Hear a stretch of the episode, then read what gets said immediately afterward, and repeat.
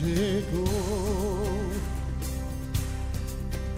dando luz a las tinieblas, Él llegó, liberando a los cautivos, Él llegó, restaurando corazones, proclamemos hoy que es el tiempo de Dios. Comienza Sexto Continente. Un programa dirigido por el obispo de San Sebastián, Monseñor José Ignacio Munilla.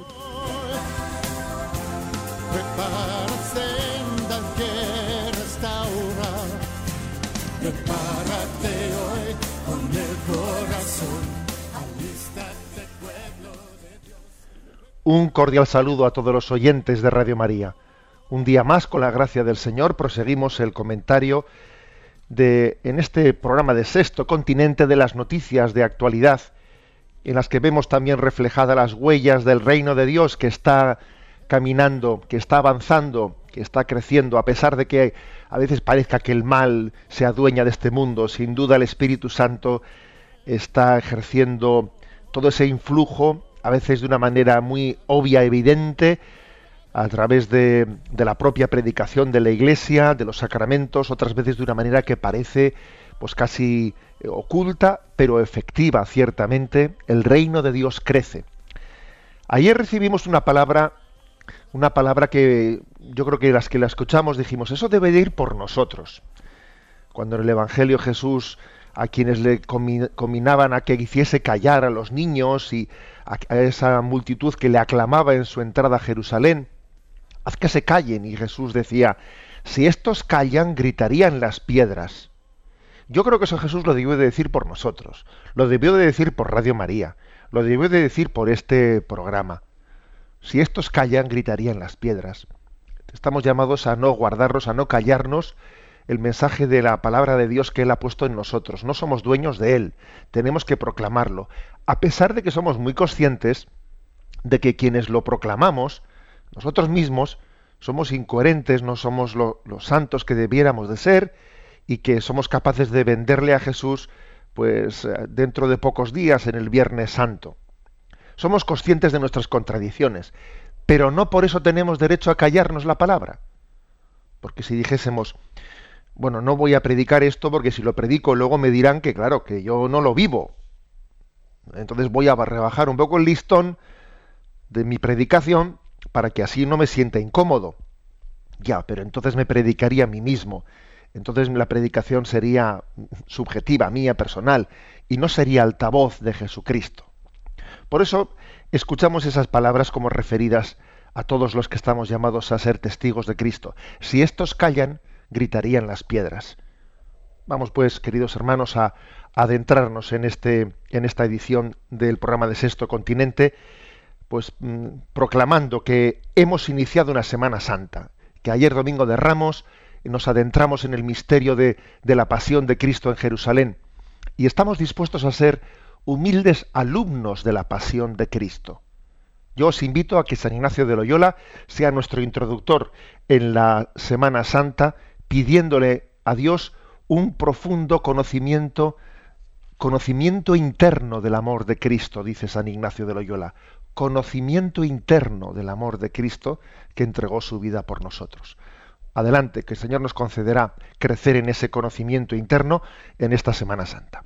Y bueno, hoy, hoy no tenemos nuestros amigos eh, habituales en el, en el programa y vamos a pedirle a Cris desde el control de Madrid que nos formule eh, las preguntas que esta semana han llegado. Sabéis que tenemos el correo electrónico sextocontinente arroba como el lugar al que principalmente suelen llegar las preguntas. También interactuamos desde la cuenta arroba de Twitter arroba obispo Munilla y también desde la cuenta de Facebook que está en nombre de José Ignacio Munilla.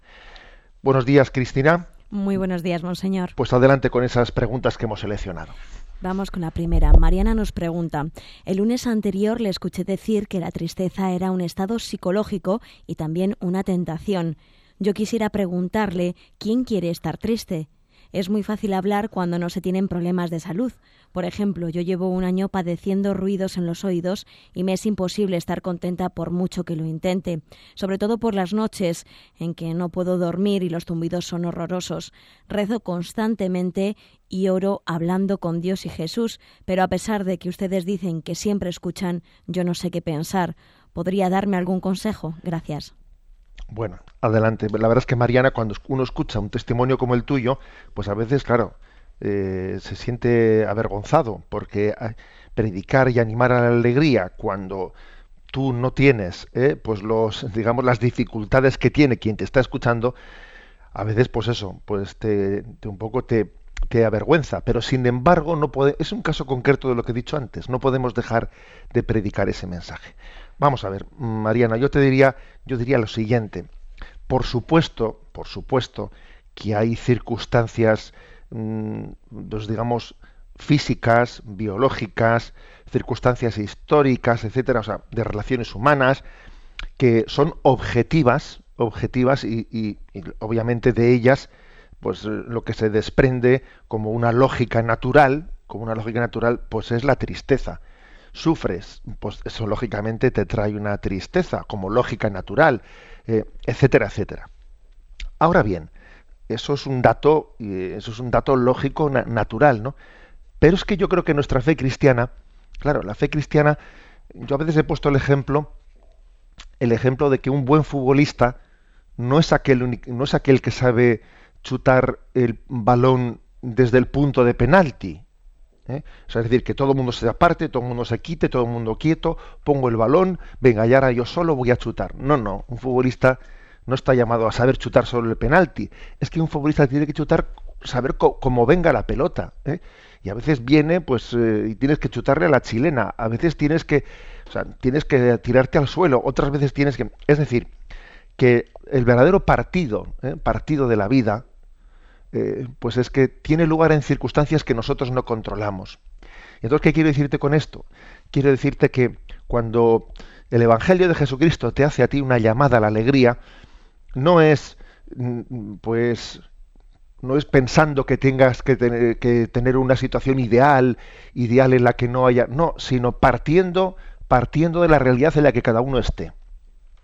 Y sin juzgarnos unos a otros, porque obviamente no es la misma la circunstancia tuya que la del vecino.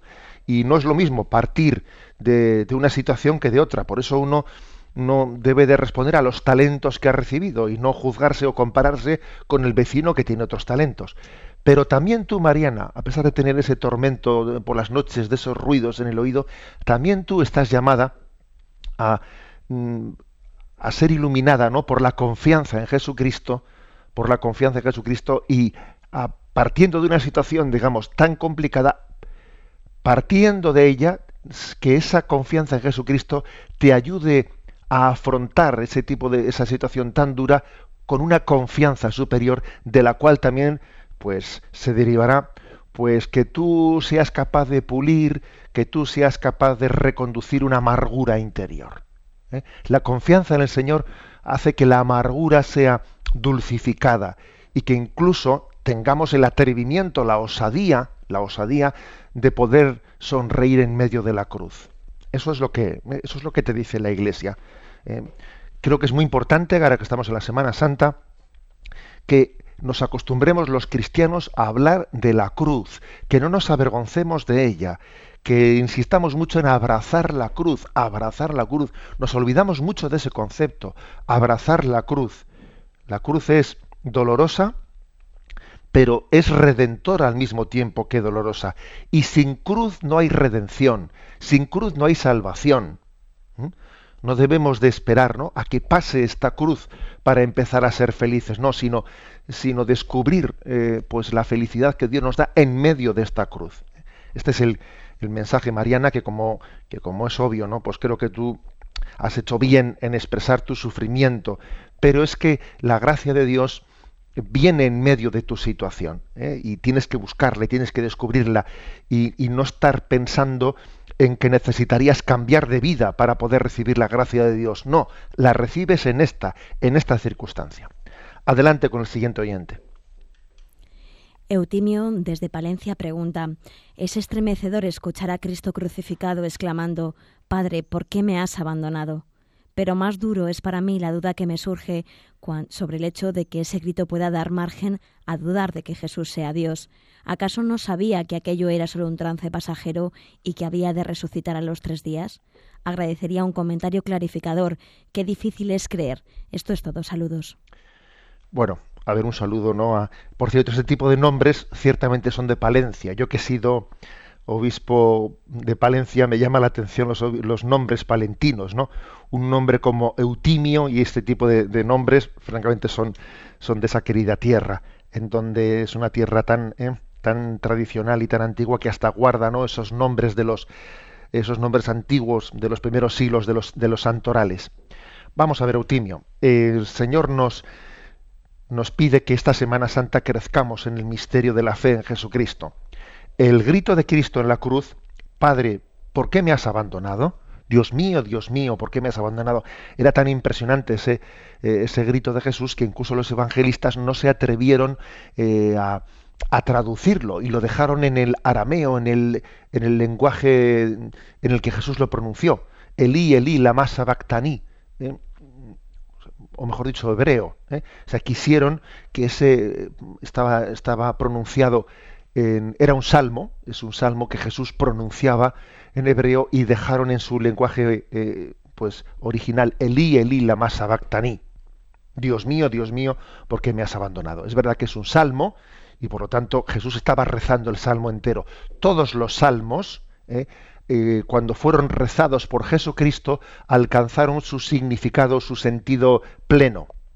También este salmo, que por cierto, este salmo, que comienza diciendo, Dios mío, Dios mío, ¿por qué me has abandonado? termina eh, con un acto de plena confianza y abandono en el Padre.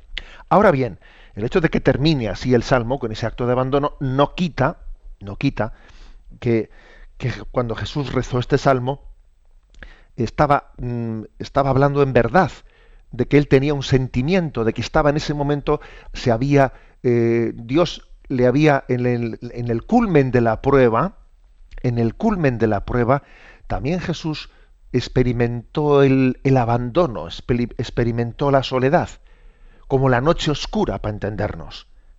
Eso que muchos, eh, que muchos santos en el momento cumbre de su vida han experimentado, como la Madre Teresa de Calcuta, etcétera, la noche oscura.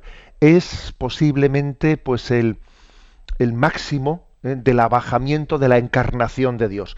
Yo recuerdo eh, cuando estudiaba en el seminario de Toledo Postiología, una conversación con un compañero en la que yo le dije lo siguiente. Eh, le dije, a mí me parece que la muestra máxima del abajamiento, de la humillación de Dios, no es tanto la cruz, cuanto la encarnación, porque al fin y al cabo en la cruz, pues digamos, eh, siendo hombre, ha sido crucificado. Pero yo le decía, pero a mí me parece que es infinitamente más abajamiento el haberse hecho hombre, que Dios haya pasado a ser hombre, ese salto es muy superior que que un hombre haya sido injustamente muerto en la cruz, ¿no? Yo, le decía a mi compañero, me parece que es más abajamiento la encarnación que la muerte de Jesús en la cruz. Y él me dijo una cosa que no me olvidaré nunca. Dijo, sí, pero es que en la cruz no solo un hombre, o sea, no solo Dios hecho hombre se sometió a una muerte injusta, sino que incluso quiso también experimentar el mm, un momento de abandono, de noche oscura, de sentirse abandonado por el Padre. Y eso todavía, que el verbo de Dios, ¿no? Hecho carne, que el verbo de Dios haya querido experimentar el abandono que a veces sentimos los hombres, pues puede ser todavía pues un grado de despojamiento eh, tan grande como el de la encarnación que Dios se, haga hombre. Eh, tengo esas palabras grabadas en mi corazón. He pasado muchos años que ya se nos ha caído el pelo, pero me impresionó que ese compañero percibiese que en ese momento del abandono de Jesús, de que Jesús experimenta el abandono en la cruz, está teniendo el momento, está teniendo la cumbre del abajamiento de Dios. De Dios se abaja y experimenta nuestras experiencias. O sea, Dios ha querido no, no tomar el disfraz de hombre, no tomar, no aparentar ser hombre, sino ser hombre con todas las limitaciones que ello conlleva. Una de ellas también son las noches oscuras. ¿eh? entiéndelo así, Eutimio, entiéndelo como que en ese momento Dios está mm, abrazando, abrazando al hombre también en, su, en sus oscuridades. Y él para abrazarlo ha querido experimentarlo también. Adelantémonos, ¿no? avancemos en esta Semana Santa que nos va a hacer, nos va a hacer comprender el misterio del amor de Dios. Adelante, Cristina. Pues Pablo de Valencia nos comparte, Monseñor, buenos días. Una anécdota de hace muy poco. En casa salió esta pregunta de boca de mi hija de 10 años. ¿Por qué las personas que no creen hacen también fiesta los domingos y en las fiestas de la iglesia? Mi respuesta se estaba procesando y al tardar esos segundos que me parecieron una eternidad, respondió mi hijo el menor de ocho años. Es que no te enteras, pues porque Dios es justo. ¿A usted qué le parece? Este hijo mío se plantó hace aproximadamente un año y me dijo, papá, quiero ser sacerdote. Estoy sorprendido con él. Bueno, es gracioso. La verdad es que cambiamos de tercio y ahora nos metemos en la lógica de los niños, que a veces la lógica de los niños es mucho más lógica que la nuestra, ¿eh? Por cierto. Bueno, papá, papá, ¿por qué las personas que no creen hacen también fiesta los domingos y las fiestas de la iglesia? Vaya preguntas, ¿no? Mm, vaya preguntas. Bueno, supongo que se puede responder a esta pregunta desde, desde la lógica, desde una lógica sociopolítica, en la que se diría pues que obviamente las fiestas no tienen únicamente una dimensión religiosa, tienen también una dimensión social y por lo tanto eh, el hecho de que una, en una sociedad conviva pues una tradición y una parte de la sociedad con, eh, una tradición religiosa que es mantenida y vivida por una parte de la sociedad y también conviva otra parte de una sociedad secularizada y que como la, y como la fiesta tiene una doble dimensión religiosa pero también eh, pues una dimensión de ocio y de descanso natural bueno pues se, se compaginan ambas cosas no en un calendario en un calendario laboral eh, consensuado. Creo que esta sería la respuesta pues digamos la políticamente correcta eh, y bueno. Ahora bien yo creo que los niños cuando hacen una pregunta como esa no sé van un poco más lejos. Cuando ese niño eh, que tienes y que vamos a rezar por él no porque es que viene como diciendo como se dice popularmente viene mostrando maneras no cuando el niño dice es que no te enteras eso es porque Dios es justo a ver yo creo que se refiere a que a ver es que Dios hace salir el sol sobre todos, dice el Evangelio. Dios hace salir el sol sobre todos, sobre buenos y malos, y derrama sus bienes sobre todo el mundo. ¿Eh? Es que Dios no solo da sus regalos. Este niño dice, hoy, hoy tenemos el regalo de que es domingo. Y este regalo Dios me lo da a mí, se lo da a todos, lo merezcan o no lo merezcan. Es así, Dios da sus regalos incondicionalmente y espera que nosotros al recibirlos pues nos cuestionemos, ¿no? Digamos, ¿yo por qué he recibido este regalo?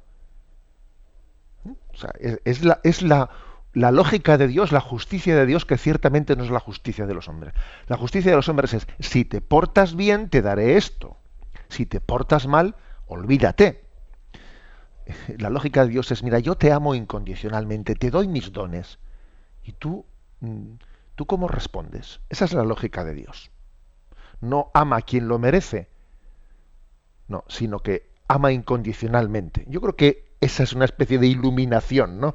que el Señor le dio a este niño pues para, para, dar esa respuesta. Es que no te enteras, es que Dios es justo y la palabra justicia, la justicia de Dios no es como la de los hombres.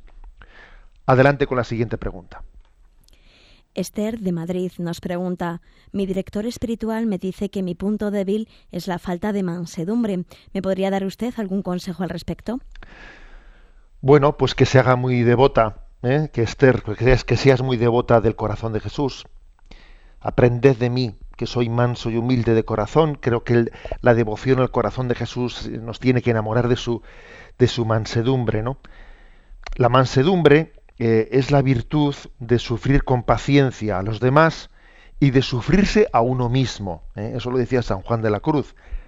La virtud de sufrir con paciencia a los demás y de sufrirse, saber sufrirse a uno mismo. Entonces quizás yo se me ocurre darte este consejo. Tú procura eh, para pues para, para que puedas tener mansedumbre con los demás, ejércela contigo misma. ¿eh? O sea, es decir, ten paciencia contigo misma. Quizás a partir de ahí comenzarás a tener un poco paciencia también con los demás. ¿eh? Es que a veces uno como no se aguanta a sí mismo, pues entonces es que no aguanta a nadie. Y si partes de ahí, irás entendiendo que también, luego digamos, la mansedumbre, Mira, no solo es bella, no solo es hermosa, no solo es atrayente, es que también es práctica. Es que las virtudes de Dios además también suelen ser prácticas. ¿eh? Decía San Francisco de Sales que más moscas se cazan con una gota de miel que con un barril de vinagre. Es así, una gota de miel caza más moscas que un barril de, vinagre. ¿Qué quiere decir con esto? Pues que es que la mansedumbre, pues eh, la paciencia, el cariño, el afecto, eh, es que además de hermoso, además de bello, además de pacificador del alma, es que es práctico. ¿eh? Es práctico porque, con, digamos, con la ira lo que hacemos es espantar, espantar a, a quienes deseamos atraer. Adelante con la siguiente pregunta.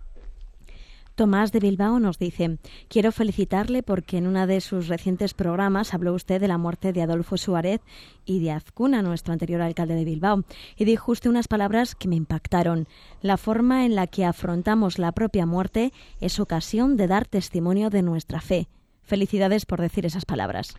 Bueno, la verdad es que no es que sean unas palabras mías, sino que son yo creo que unas palabras que la vida de los santos han sido testimoniadas, ¿no? O sea, la, forma en la que afrontamos nuestra muerte es un momento cumbre de poder dar testimonio de nuestra fe. Recuerdo haber leído un libro que ya me lo habéis escuchado en alguna ocasión, del padre Rupe, que después fue el superior general de la Compañía de Jesús, el increíble Japón, creo que se, que se llama, ¿no? Y en ese libro él decía, le pedí a Dios que me hiciese morir antes de serle infiel porque la muerte también es apostolado, mientras que la tibieza del sacerdote es la ruina de la cristiandad. Es que yo cuando leí esas palabras me impresionaron. Dije, mira, prefiero morir que ser un mal sacerdote. Señor, te pido que me lleves de esta vida antes de ser escándalo para nadie. Porque mira, al fin y al cabo la muerte es un apostolado. Yo puedo, puedo hacer apostolado muriendo y dando un testimonio mientras que la tibieza de un sacerdote es la ruina. ¿eh? Creo que es un ejemplo concreto ¿no? de este principio. Eh, Señor, dame la gracia de vivir para darte gloria y, y, preferiría ser llevado de esta vida ¿no? antes de vivir en el pecado y vivir en la tibieza. Adelante con la última de las preguntas. Toño de Madrid nos comparte, soy una persona a la que le gusta mucho analizar los anuncios publicitarios porque creo que en ellos se reflejan los valores de la sociedad y la conclusión que saco es que nuestra cultura tiene como referente un modelo guay de la juventud permanente, en el que todo el mundo es guapo, rico, simpático y guay. ¿Qué lectura hace usted de este fenómeno? Bueno, pues que tienes razón, Toño. La verdad es que uno, para ver el escaparate de los valores, de esta sociedad mira un poco la publicidad. ¿eh? Y yo que allí todo el mundo, oye, parece que no hay ancianos, parece que no, todo el mundo tiene que tener un cuerpo danone, todo el mundo es curioso, ¿no? Es una, un, es una, un falso escaparate. Se idolatra la juventud, todo el mundo pretende ser joven, pretende ser, no tener una, bueno, pues responder a unos parámetros. ¿Y yo qué es lo que respondería? Pues mira, una cosa muy sencilla, ¿eh? decía Benedicto XVI, que lo importante de la juventud no es cómo conservarla, sino cómo invertirla. Yo, yo, yo no tengo ahora mismo una juventud, ¿no? Bueno, yo ya he dejado de ser joven, por cierto, pero bueno, eh, cuando Dios nos da el don de la juventud no es para conservarla, sino para invertirla. La vida está para desgastarla. La vida no está para guardarla en un armario. Los dones de Dios no son ¿eh? para, no, no, son para invertirlos. Eh, repito esta frase, ¿no? Lo importante de la juventud no es cómo conservarla, sino cómo invertirla. ¿eh?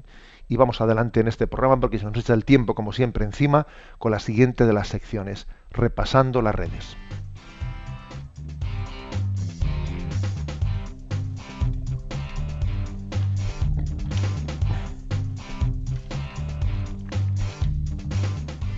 Repasando las redes.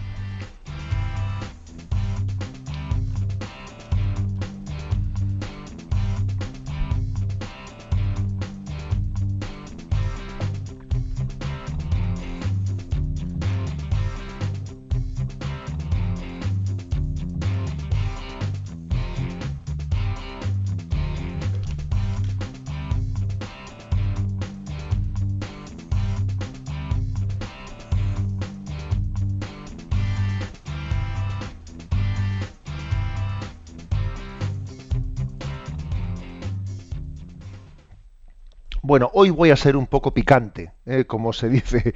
Me voy a atrever a ser un poco picante porque quisiera que en este programa hiciésemos referencia, bueno, pues a una a un a uno de estos de estas etiquetas que se han eh, lanzado eh, en estas semanas anteriores por la campaña por tantos, la campaña por tantos de la declaración de la renta que está abierta.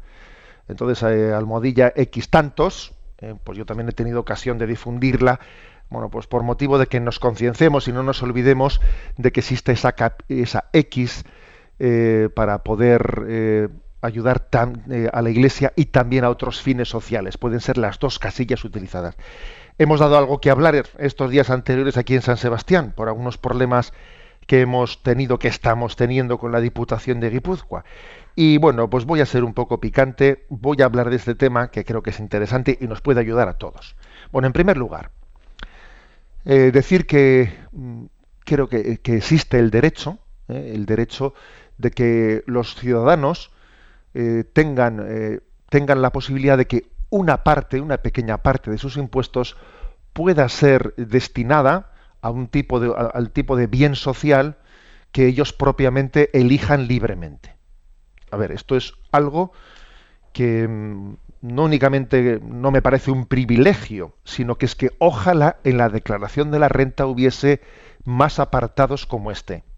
Ojalá tuviésemos un, estilo de, declaración de la renta en la que al declarante se le diese más libertad para poder decir cómo quiero yo que se conduzcan mis, vamos, mis aportaciones a la sociedad.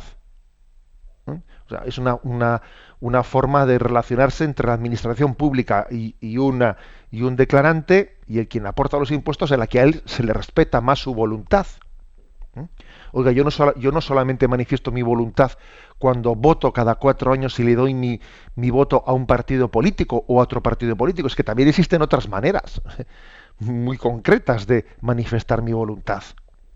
Yo quiero darle a la Iglesia Católica por, por, la acción social y por el bien social que hace la sociedad, quiero darle este 0,7% del IRPF, quiero dárselo también eh, otro 0,7% a, las, eh, a las asociaciones eh, pues de, que tienen fines sociales, o no quiero dárselo a ninguno de los dos, y entonces si no se lo doy a ninguno de los dos es para es para la hacienda a mí me gustaría también poder elegir lo mismo pues con respecto a por ejemplo quiero quiero darle a los políticos a, las, a los partidos políticos este este 0,7 o 0,9 o 1,3 o sea o, no o sea es decir para empezar este sistema lejos de ser injusto me parece con todos mis respetos que hay otras muchísimas instituciones que no tienen la valentía de someterse a este referéndum anual de, preguntar por sea, por la voluntad real de los, ¿eh?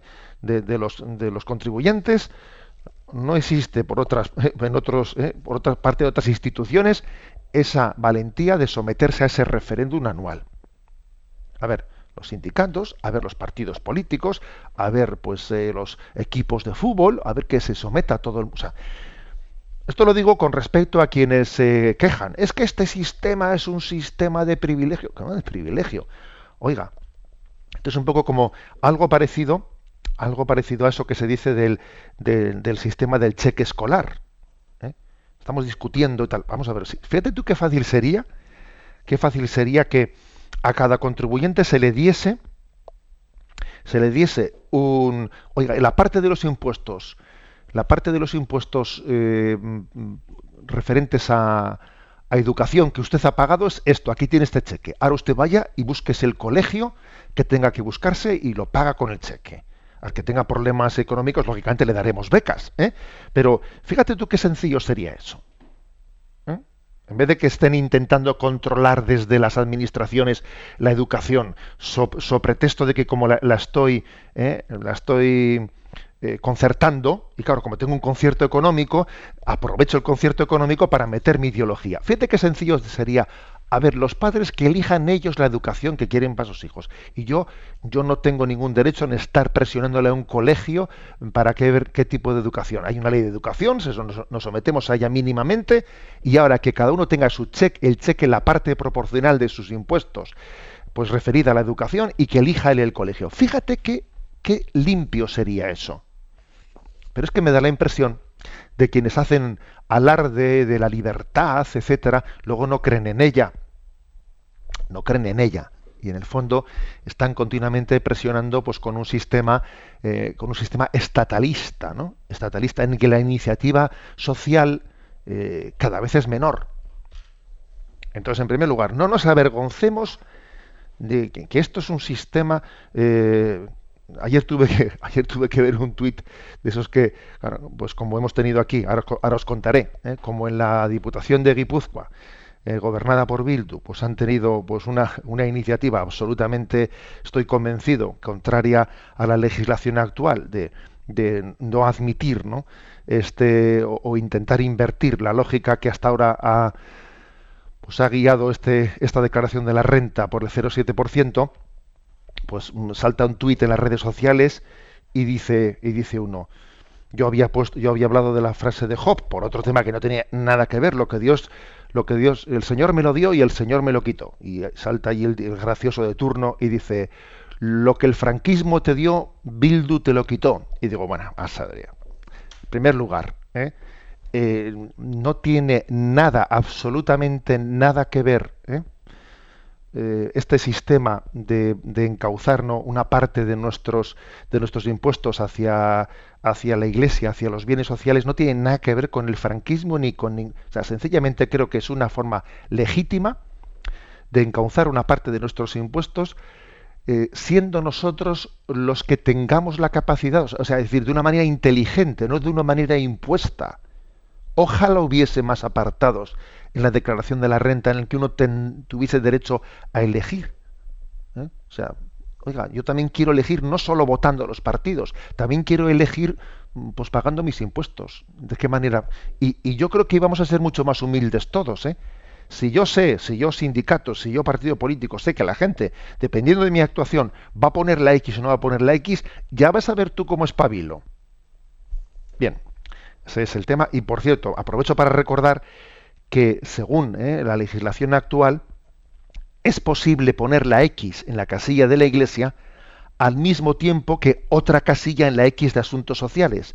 Y entonces uno, y eso no divide la X, o sea, el 0,7% en mitad para uno y mitad para otro. No, no, eso, eso se traduce en que es 0,7% para uno y 0,7% para el otro. ¿eh?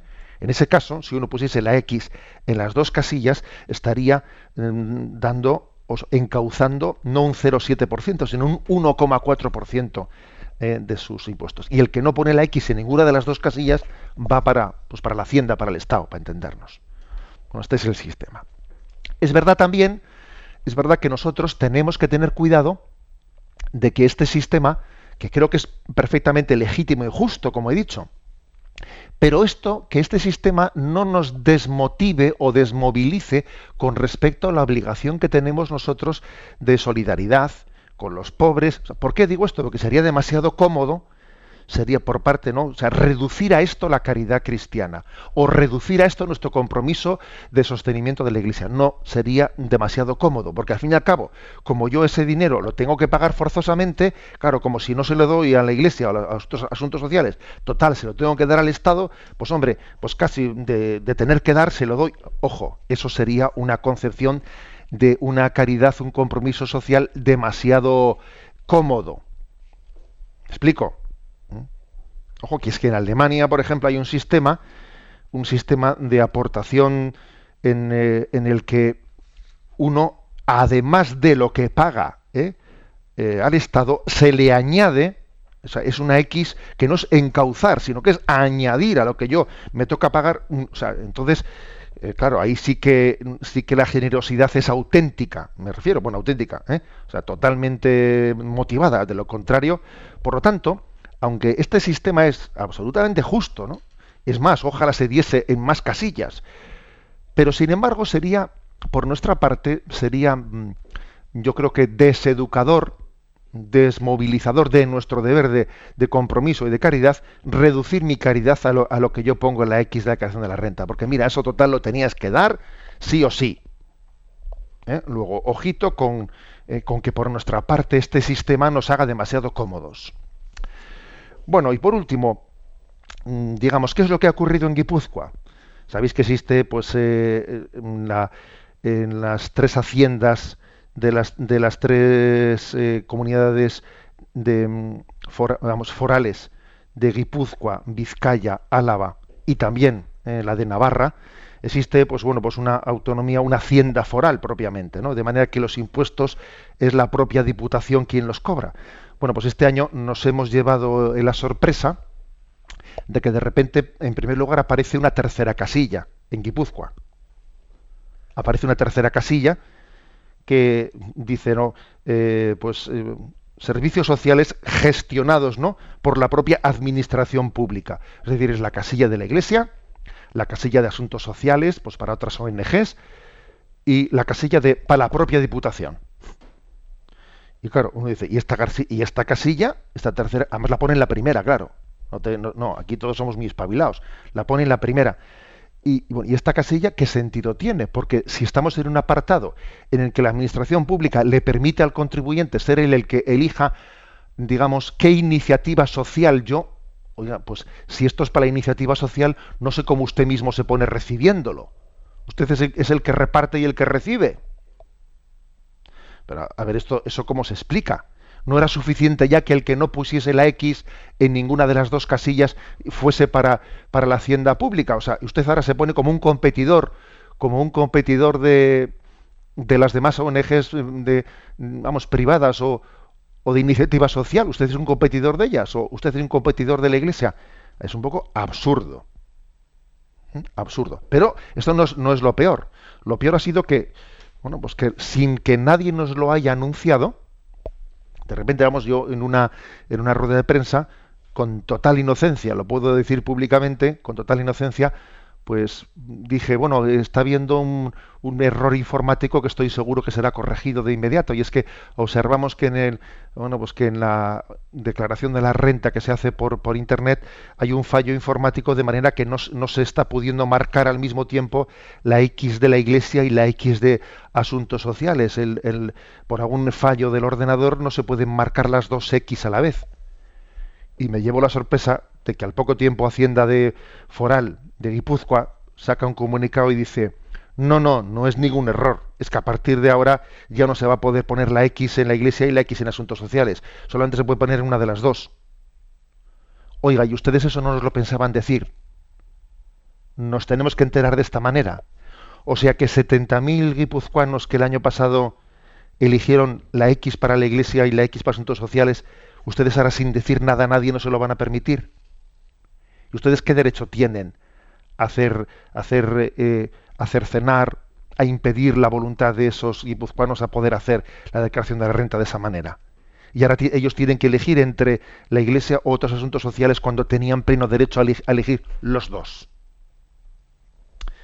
Eh, por lo tanto, ¿no? hemos anunciado, y os pido que recéis por ello, hemos anunciado pues acciones legales y bueno, pues estamos con un equipo de juristas estudiándolo porque entendemos que estamos ante una violación de los acuerdos internacionales en los que, bueno, pues acuerdos internacionales entre la Santa Sede y el Estado español en los que estaba consensuado de qué manera se hacía esa aportación del 0,7%, qué alternativa tenía, cómo era compatible, cómo etcétera.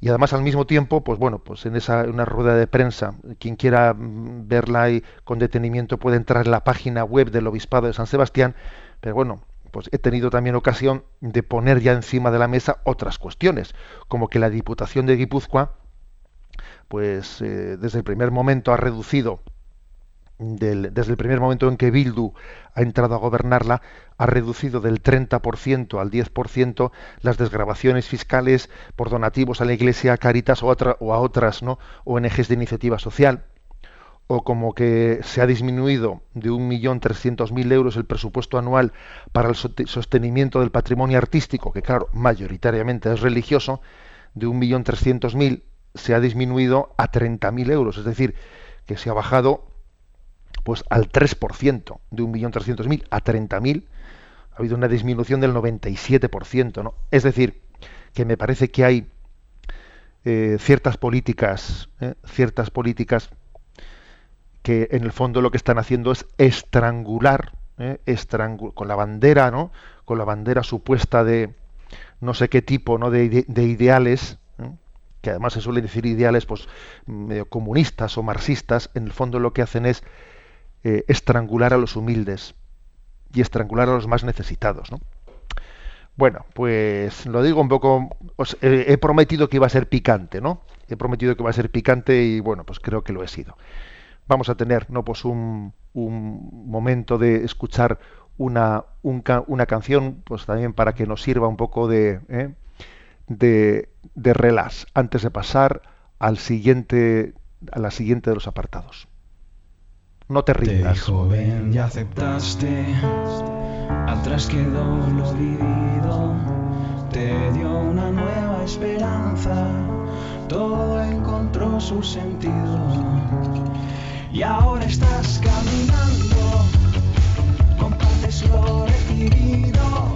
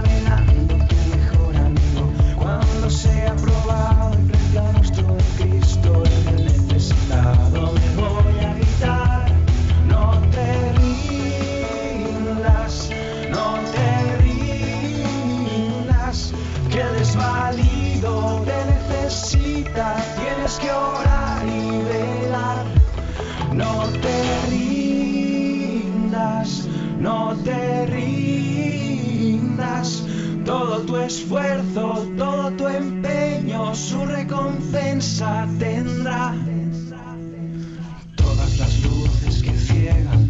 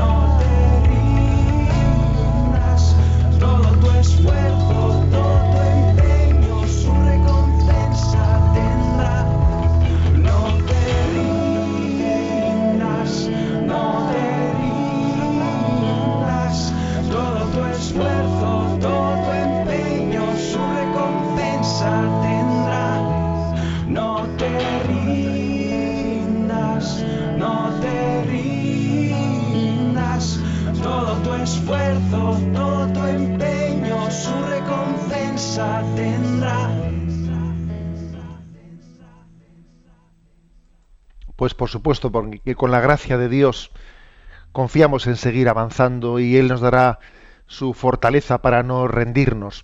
Vamos adelante con nuestra con este programa hasta el viento y el mar le obedecen.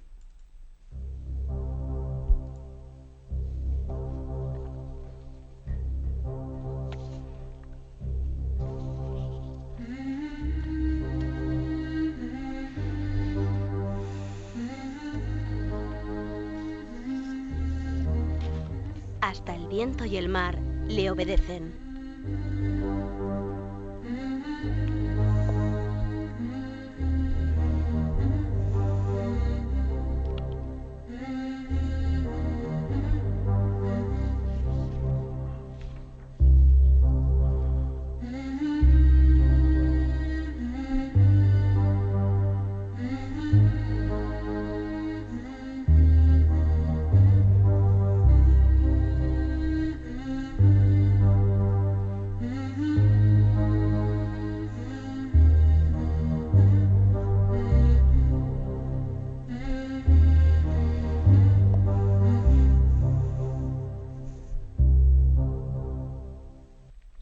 En, este, en esta sección quisiera comentar un gesto profético que ha realizado la Iglesia de norteamericana de Estados Unidos, que ha sido encabezado por el arzobispo de Boston, el cardenal O'Malley, que se ha conducido hasta la frontera, eh, hasta esa frontera entre Estados Unidos y México, a una zona desértica, en la cual tiene lugar allí por Arizona, en Nogales, ¿no? en México, allí donde, donde muchos eh, inmigrantes intentan pasar ¿no? a Estados Unidos y muchos de ellos mueren en, en aquella frontera. La Iglesia estadounidense, la Iglesia en Estados Unidos ha querido hacer un gesto profético, que ha sido el de ir a esa frontera, realizar una Eucaristía, mm, pegando justo ¿no? a esa, esa valla. La valla de allí es distinta, eh, es muy distinta a la de a la que tenemos nosotros en Melilla, etcétera. Pero han celebrado una Eucaristía con fieles en las dos partes de la valla. En una parte de la valla y en otra parte de la valla han celebrado una gran Eucaristía. Y hay fotos impresionantes que las encontraréis por la red. Espero poder subir yo una al Twitter y a Facebook, a ver si la subo esta tarde. Bueno, pues unas fotos en las que eh, el cardenal da la comunión metiéndola entre las rejas a, los que están al otro lado de la valla, a los mexicanos que comulgan al otro lado. Es una foto tremenda, una foto, un gesto profético. ¿Qué son los gestos proféticos? ¿Mm? En la Biblia existen los gestos proféticos. ¿eh?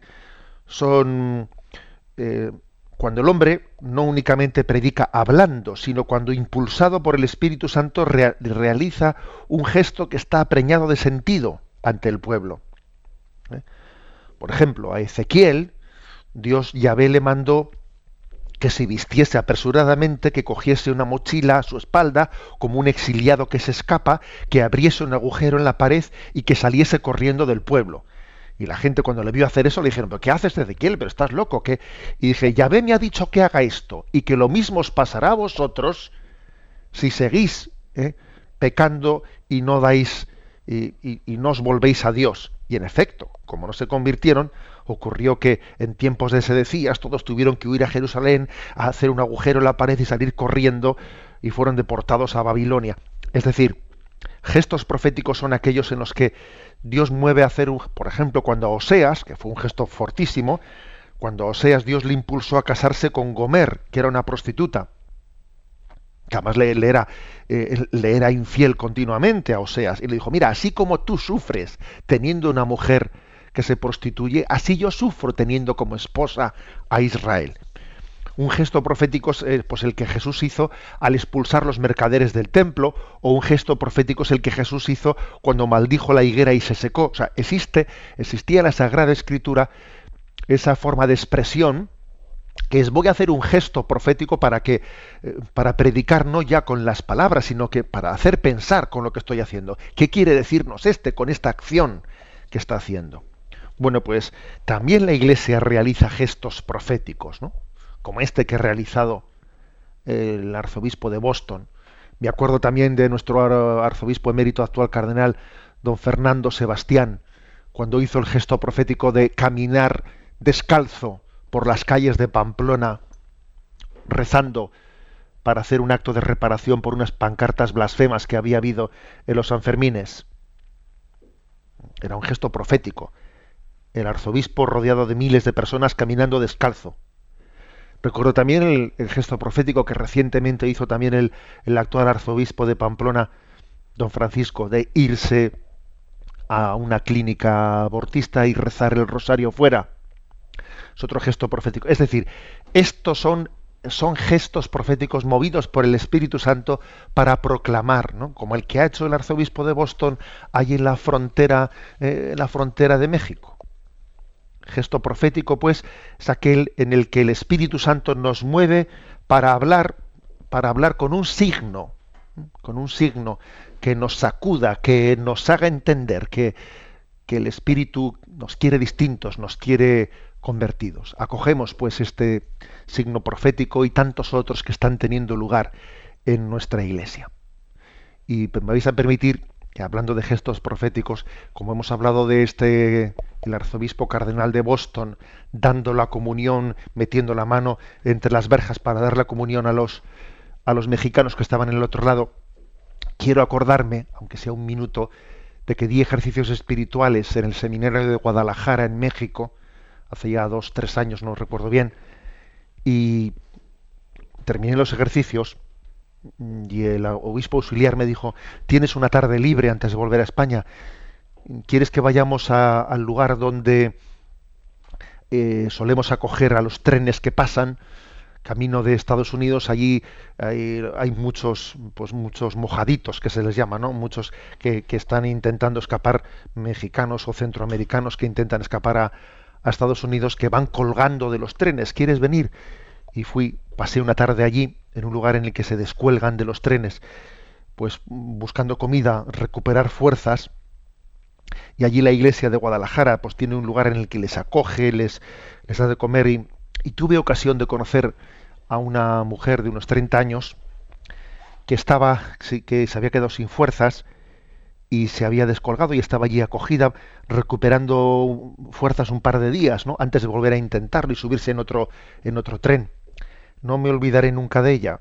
Charlé un rato con ella y me dijo, me contó una historia de una vida tremenda, una historia en la que no, no, no podían haberle pasado más cosas. Es que ella era increíble, ¿no?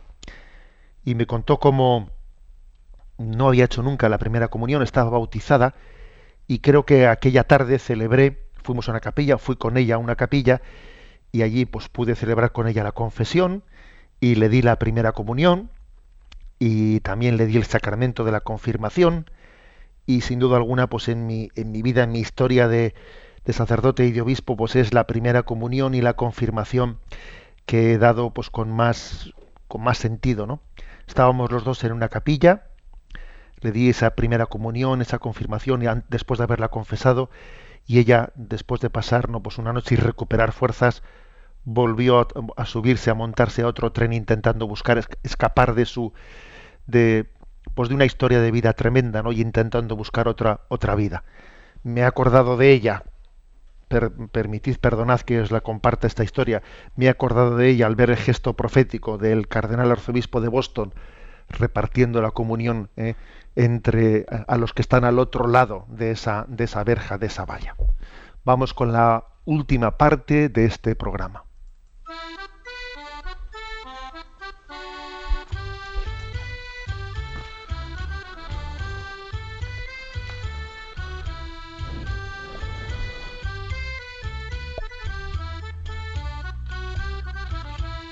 Una gota en el océano.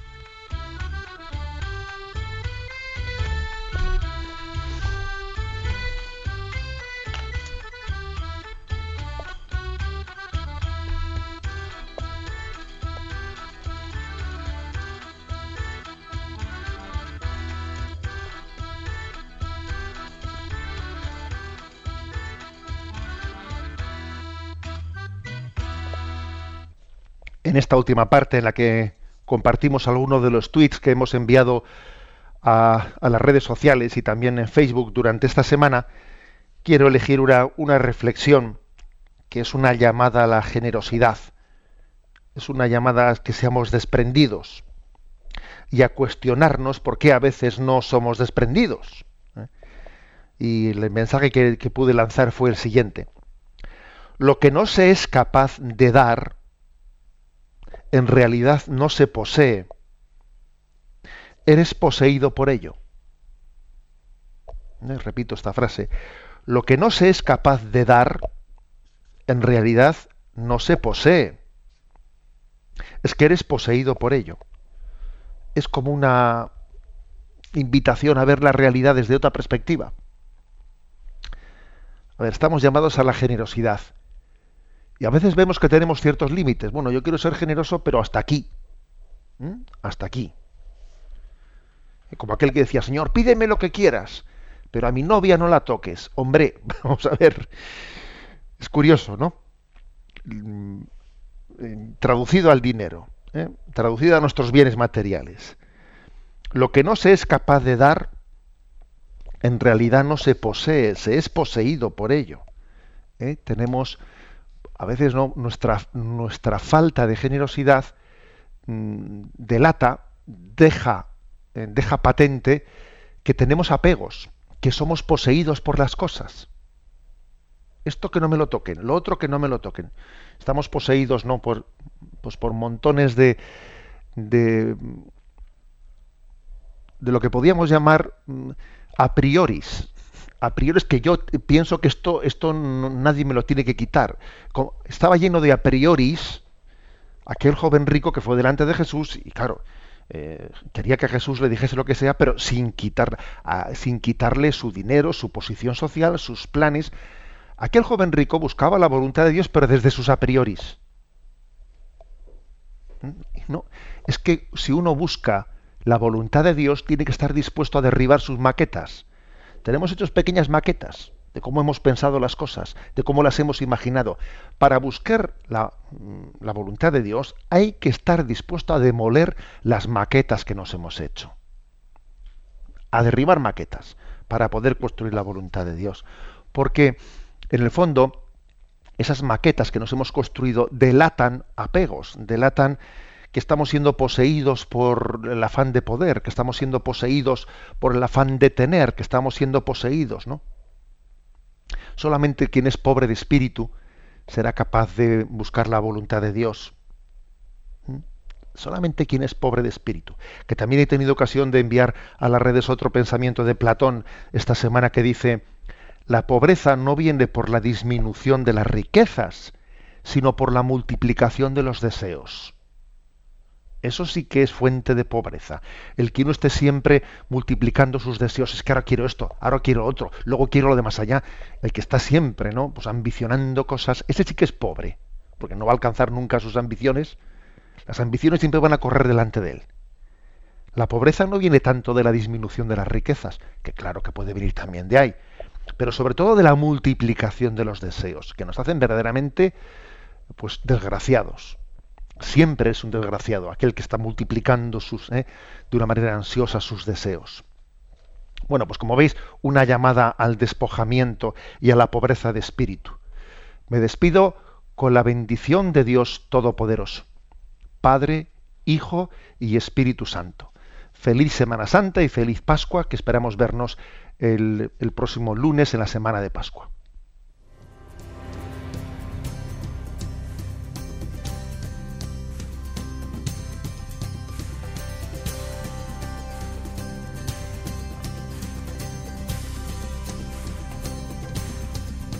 Llegó, dando luz a las tinieblas. Él llegó, liberando a los cautivos. Él llegó,